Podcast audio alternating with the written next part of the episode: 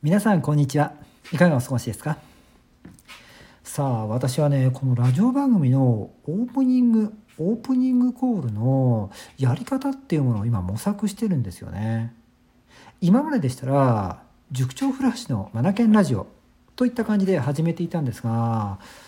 なんかトレンドに合ってないなと思うようになり自分の中でももっと遊んでみたいなとかそれからもっと皆さんが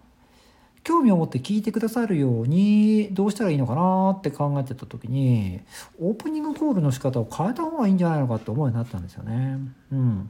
で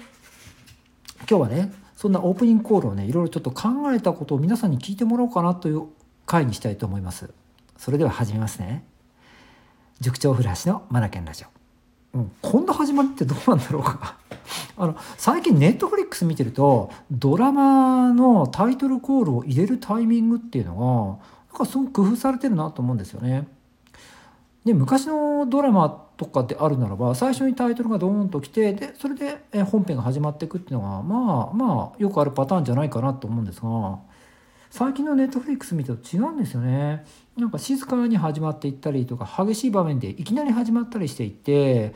あるところでグッと見ている方の気持ちをつかんだところで静かにタイトルコールがこうフェードインしてくる。こんな感じでね表現してきて。ストーリーに没頭しているとタイトルん？タイトルがね出てきたことにすら気づかないことも起こると思うんですよね。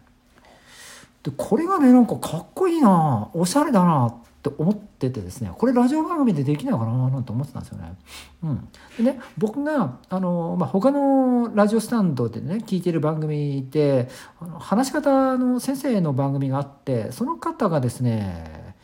始め方がですねこれがまた多彩なんですよね。うん。いろんな始め方されてるんですよね。すごく自然に始めるっていうところは、まあ、毎回共通してるかなと思うんですが、タイトルコールをねいつ入れたのか分かんないぐらいなんですよね。でもちゃんと入ってるんですよ。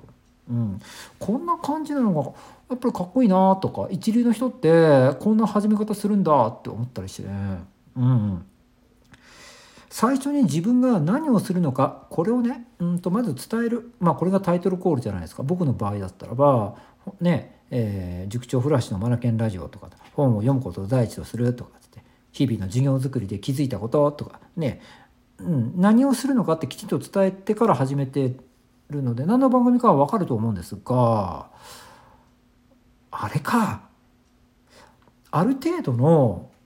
こう聞いてくださる方がいる。のであるならばいちいちそんな